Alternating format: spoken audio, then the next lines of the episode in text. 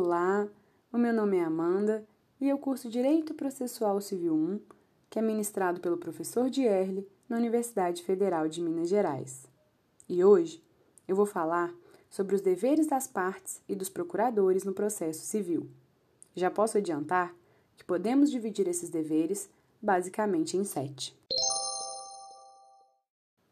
Este é o tema tratado no segundo capítulo do Código de Processo Civil de 2015 mais especificamente no artigo 77, que estipula como deveres, não só das partes e seus procuradores, mas também de qualquer pessoa que participe do processo, como são os peritos e as testemunhas. Primeiro, o dever de expor os fatos em juízo conforme a verdade. Em relação à violação desse dever, a jurisprudência do STJ já determinou que é preciso que fique evidente a intenção de falsear a verdade, fazendo aqui uma ressalva em relação aos casos em que realmente houve um equívoco. O segundo dever é o de não formular pretensão ou apresentar defesa quando estiver ciente de que são destituídas de fundamento. Aqui, para que haja descumprimento desse dever, é necessário que o sujeito que formulou a pretensão ou que apresentou a defesa esteja ciente de que elas são contrárias ao direito. Não basta, então, que a pretensão ou a defesa seja objetivamente sem fundamento, já que em todo o processo, se nós pararmos para pensar, quase sempre uma ou a outra vai ser.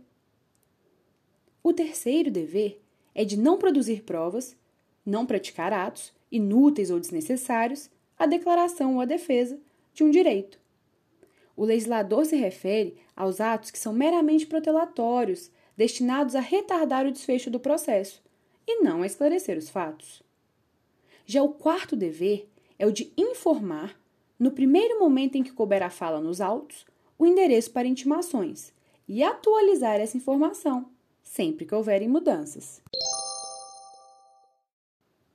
Dentro do que já falamos, é importante tratarmos da lealdade e da boa-fé processual, que dão origem aos deveres dos sujeitos do processo.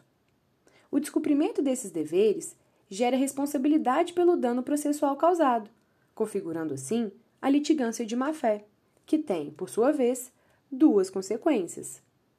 A primeira consequência é a aplicação de multa no valor de 1 a 10% do valor da causa. Importante ressaltar que essa multa é destinada ao poder público e não à parte contrária. A segunda consequência da litigância de má-fé é a indenização dos prejuízos sofridos pela parte contrária, incluindo prejuízos com a parte, honorários com advogados e despesas eventualmente efetuadas. Além disso, essas duas consequências da litigância de má-fé podem ser aplicadas tanto de ofício pelo juiz quanto a requerimento das partes.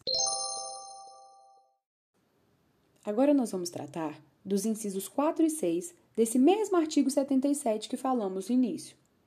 Esses incisos determinam deveres cuja violação não constitui apenas litigância de má-fé, mas constitui ato atentatório à dignidade de justiça. O primeiro é o dever de cumprir com exatidão a decisão judicial, seja provisória ou final, e de não criar também embaraços à efetivação das decisões. O segundo é o de não praticar inovação ilegal no estado de um bem ou de um direito litigioso. Bom, quando são as próprias partes que praticam um desses atos atentatórios à dignidade da justiça, o juiz deve aplicar multa, que pode ir até 20% do valor da causa, dependendo aí da gravidade da conduta. Isso ainda sem prejudicar sanções criminais, cíveis e processuais que sejam cabíveis ao caso. Já quando esses atos são praticados por advogados, sejam eles públicos ou privados, por membros da Defensoria Pública ou até por membros do Ministério Público, a responsabilidade vai ser apurada então pela Corregedoria ou pelos órgãos de classe.